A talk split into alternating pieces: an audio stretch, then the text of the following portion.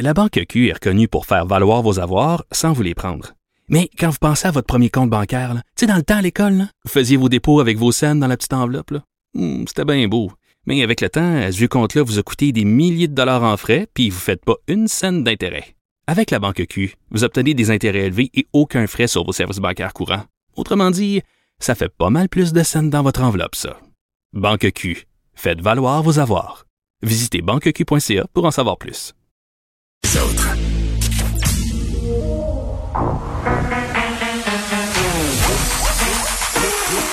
Elle a une opinion sur tous les sujets.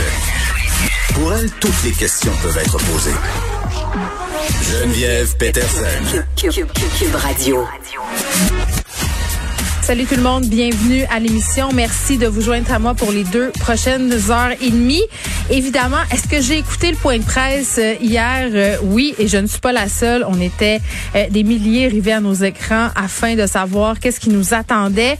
On va essayer de décortiquer tout ça en cours d'émission. Il va être question évidemment des chalets, de qu'est-ce qui va se passer aussi dans les cégeps, dans nos universités, parce que moi, j'étais très heureuse hier d'entendre François Legault prendre la parole par rapport aux étudiants euh, au cégep, aux étudiants qui fréquentent les universités québécoises, parce que ce sont en quelque sorte les grands oubliés euh, de cette pandémie, parce qu'ils sont plus vieux. Et eh bien, c'est normal, là, on, on, les a mis tout de suite en école à distance, et euh, je pense que ça a eu des répercussions quand même pas faciles pour plusieurs d'entre eux, pour les profs aussi. Euh, donc, il en sera question un petit peu plus tard à l'émission. Euh, on va essayer de faire le tour un peu sur ce qui s'est dit hier, euh, des choses auxquelles on s'attendait, des précisions aussi. Euh, tout d'abord, juste dire qu'on est à 1053 nouveaux cas aujourd'hui, donc euh, ça demeure encourageant.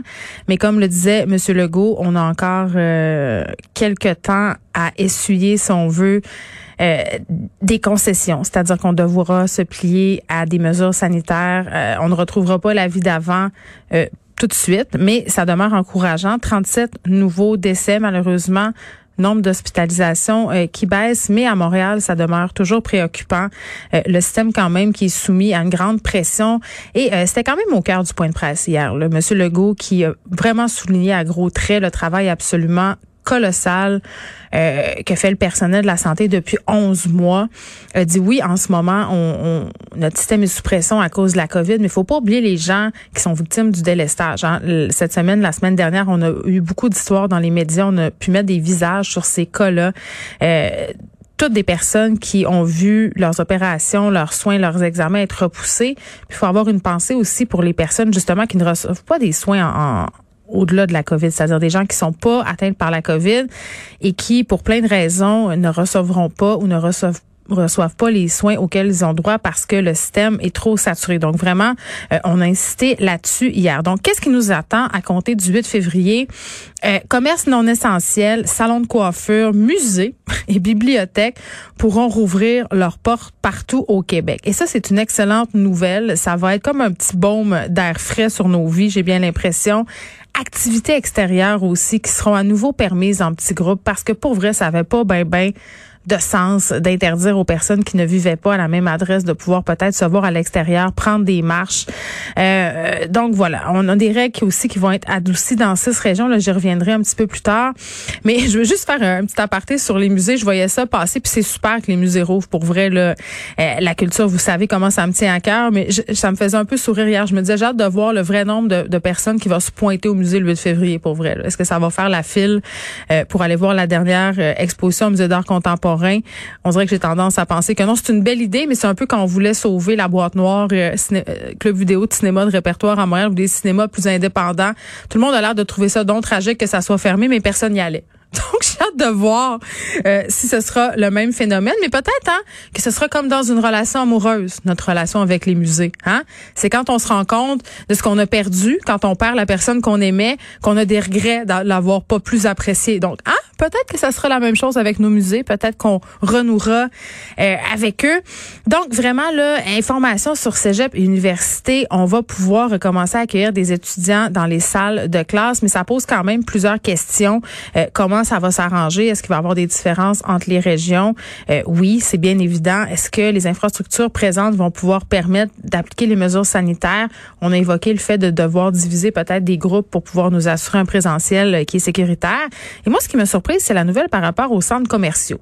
Euh, moi, j'étais sur cette impression qu'on allait vraiment euh, permettre l'ouverture des boutiques qui avaient pignon sur rue, parce qu'on l'a vu. Euh, il y a eu quand même des regroupements dans les centres commerciaux, du flânage. C'était entre autres des adolescents. Il n'y avait pas grand place où aller. là, on le sait, pourront se réunir dehors, nos ados, voir leurs amis, mais avec le temps froid, c'est quand même tentant d'aller flâner euh, dans différents centres commerciaux. Donc, on souligne bien qu'on pourra distribuer des contraventions aux contrevenants, mais pour, pourra est le mot le plus euh, le plus important euh, de cette phrase-là. Et évidemment, rassemblement, visite à domicile qui demeure interdit et les déplacements interrégionaux qui seront toujours euh, déconseillés. Bon, du côté des régions où on a abaissé davantage, si on veut, les mesures de sécurité, il y a des régions en ce moment où il y a vraiment pas beaucoup de cas. Là. Entre autres, au Saguenay-Lac-Saint-Jean, aujourd'hui, on a zéro cas. Euh, pour ces régions-là, il va y avoir évidemment euh, plus de lousse. Le couvre-feu demeure partout au Québec, sauf dans ces régions-là, à 8 heures.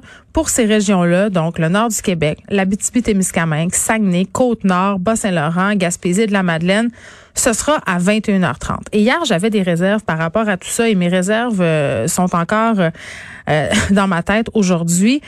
ce qu'on voulait éviter en mettant un couvre-feu, c'était les rassemblements dans les maisons. Puis les rassemblements n'avaient pas seulement lieu à Montréal. Les rassemblements avaient lieu à la grandeur du Québec, surtout dans des régions où on n'avait pas beaucoup de cas aussi, parce qu'on se croyait à l'abri, parce qu'on se disait on n'a pas beaucoup de on peut prendre une chance. Euh, moi, j'espère qu'on verra pas à nouveau des gens prendre des chances, se rassembler et une nouvelle montée des cas dans des régions qui sont euh, entre guillemets en ce moment euh, vraiment euh, pas hors de danger, mais qui ont une belle situation par rapport à la COVID-19. Puis en même temps, j'essaie de penser aux restaurateurs. Puis je me dis avec un couvre-feu à 8 heures, c'est sûr que tu fais pas des affaires d'or. Donc peut-être qu'avec un couvre-feu à 21h30, ça va faciliter la tâche des restaurateurs. parlant des restaurants, le maximum sera fixé à deux adultes par table. Et là, juste pour être précise, là, nous, en région rouge, là, il n'y en aura pas de restaurant. C'est seulement dans les régions où ça sera catégorisé orange. Donc, deux adultes par table, deux adultes qui peuvent ne pas être issus de la même bulle, mais vraiment, on va s'assurer que les gens qui se pointent au restaurant habitent bel et bien la région où se trouve le restaurant. On veut pas se retrouver là comme cet automne Saint-Sauveur où il y avait une de Montréalais qui allaient manger au resto, qui apportaient avec eux leurs microbes. Puis d'ailleurs, faudrait se calmer un petit peu là, sur la haine des Montréalais sur les médias sociaux. Hier, sur Twitter, il y avait toutes sortes de messages. Gardez vos microbes chez vous, restez chez vous. Euh, donc, euh, je comprends je comprends la réaction, puis je comprends qu'en ce moment, les régions qui sont passées en orange veulent rester en orange, mais il y a une autre façon euh, de dire les choses. Puis je pense que les Montréalais, en tout cas, j'espère euh, qu'ils sont conscients qu'il ne faut pas se déplacer. Euh, puis au restaurant, on peut être accompagné des, des enfants. Si on a des enfants là d'âge mineur, ça, ça compte pas. Si on est deux, ça peut être deux adultes avec deux enfants de moins de 18 ans. la question des barricades, là, puis je vais en reparler tantôt avec la juge Gibault. Ça, ça demeure assez nébuleux parce qu'on nous dit, euh, puis ça fait pas l'affaire des oppositions, là, au gouvernement Legault, euh, qu'on qu'on privilégiera pas les barricades comme on le fait au printemps. On préfère se concentrer euh, sur la lutte justement au niveau des corps policiers, sur les gens qui reviennent à l'intérieur du pays, les gens qui étaient à l'extérieur, donc faire respecter les mesures de quarantaine. Euh, mais moi, je suis assez sceptique quand on fait confiance aux gens, quand on dit ne le faites pas, quand on dit ben c'est déconseillé. On le sait, il y a toujours trois quatre puis même plus que trois quatre là, euh, des gens qui sont qui se disent ben je vais y aller, ça dérange pas. J'ai de la misère à croire qu'on va se plier à ça, surtout avec la relâche qui s'en vient. Et il en sera question des chalets, le même si hier on nous a dit écoutez là c'est pas le temps de louer des chalets, c'est pas le temps de louer des chalets avec d'autres familles, avec vos parents. Euh, clairement, le téléphone a commencé à sonner dans plusieurs compagnies de location où on offre des chalets et euh, j'ai pas l'impression que ce sont seulement des gens de la région concernée où se trouve justement le chalet en question. Donc vraiment, il va falloir surveiller ça. Il va falloir qu'on se monte excessivement euh, discipliné. Et ces mesures-là vont être en place jusqu'au 22 février. Après ça, on va regarder évidemment euh, qu'est-ce qui se passe avec la situation dans l'ensemble du Québec. Petit mot sur euh, l'écrivain Gabriel J'en parlais euh, l'année dernière, on le sait là, il a été euh, vraiment sur la sellette en France parce que Vanessa euh, Springora, qui a publié le livre Le consentement, l'a accusé, si on veut, de pédocriminalité, c'est-à-dire d'avoir eu une relation avec elle alors qu'elle avait seulement 14 ans. Pour ceux qui ne connaissent pas, Gabriel Masneff, c'est un monument de la littérature française. C'est un écrivain qui était de tous les plateaux de télé française, euh, qui était vraiment euh, tenu en haute estime par les intellectuels en France. Un écrivain aussi qui vivait au crochet de l'État parce qu'on sait qu'en France, on a des sommes assez importantes qui sont dédiées pour supporter les écrivains euh, qui sont entre guillemets à la retraite pour les aider euh, à survivre, pour les aider aussi à créer. Euh, avait même un appartement payé par la mairie de Paris, a tout perdu ça euh, à cause de, la sortie de Vanessa euh, Springora et Gabriel Masneff par ailleurs qui racontait dans ses livres comment il entretenait des relations avec des jeunes femmes, des adolescentes et tout le monde était au courant là, tout le monde était au courant quand c'est sorti cette histoire-là, il y a eu un clip de l'émission de Bernard Pivot. On avait euh, notre collègue Denise Bombardier qui s'est insurgé contre ça, qui a dit ça n'a aucun sens, votre hypocrisie, ça n'a aucun sens qu'une société comme la France laisse un homme raconter dans des livres ses actes pédocriminels et ce en toute impunité. Elle s'était levée, c'était l'une des seules. Personne ne disait rien sur le plateau.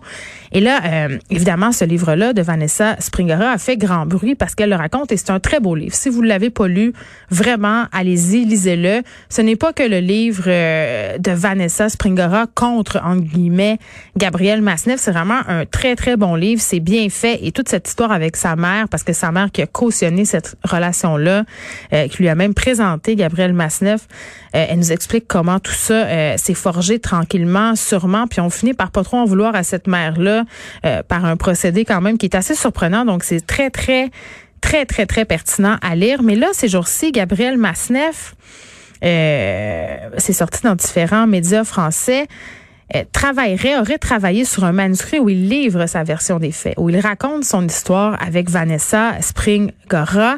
Ça s'appelle Vanessa Virus, euh, contraction entre Vanessa et coronavirus. Hein, un goût plus que douteux. On va, on en convenir. Évidemment, ça sera pas en librairie parce qu'à peu près tous les éditeurs français l'ont laissé tomber. Gabriel Masneff, ses livres ne sont même plus imprimés, ne sont même plus distribués. Il est pour ainsi dire à l'index. Euh, il a quand même écrit ce livre-là euh, qui euh, trouve preneur. Et, comment comment ça fonctionne, c'est qu'il a mis en place une campagne de financement qui s'appelle crowdfunding. Donc le principe est le suivant c'est une espèce de chaîne de lettres où en fait on invite le lecteur à donner, à devenir membre d'un club très sélect, à donner de l'argent euh, en échange duquel, euh, en, échange d'un certain montant, là, on aura accès à ce manuscrit-là qui est très très sulfureux, au dire de Gabriel Masneff, où on enfin apprendre la vérité. Et euh, bon, évidemment, j'ai pas besoin de vous dire que je trouve ça profondément inapproprié. On aurait 200 exemplaires qui vont être disponibles au prix de 100 euros. Ça, c'est pour la version classique et 650 euros pour la version dite premium, donc la version dédicacée. Donc, ça n'a aucun sens. C'est dégueulasse et qu'il y a des gens qui soient preneurs de ça, moi, ça me renverse. Ça me fait penser à cette histoire plus près de nous, Michel Brûlé, dont on a parlé euh, un peu plus tôt avec Nicole cette semaine, qui a été reconnu coupable d'agression sexuelle, qui fait appel en ce moment, qui a comparu à partir du Brésil parce qu'il est parti en voyage, que lui aussi écrit sa version des faits. C'est ce qu'il a annoncé il y a quelques mois sur sa page Facebook pendant qu'il était à l'hôpital pour soigner des troubles de santé mentale. Nous aurait fait la grâce de nous raconter euh, que ben non, il avait jamais agressé des femmes, que c'était dans le total consentement, que c'est un don juin. Moi, ça me fait capoter d'avoir des agresseurs sexuels reconnus coupables par la justice. Ah, puis dans le cas de Gabriel Masneff, là, il n'a pas été encore reconnu coupable, mais il y a une enquête là, du parquet de Paris euh, sur de la, pédo, euh, pédocriminalité qui est en cours. Mais ça me fait capoter de voir ces hommes-là qui essaient de s'en sortir en disant qu'ils sont de grands incompris, que ces femmes-là étaient consentantes, euh, qui persistent et signent et veulent nous livrer le manuscrit, hein, l'histoire virée artistiquement parlant de leur prouesse sexuelle qui s'avère en fait des crimes.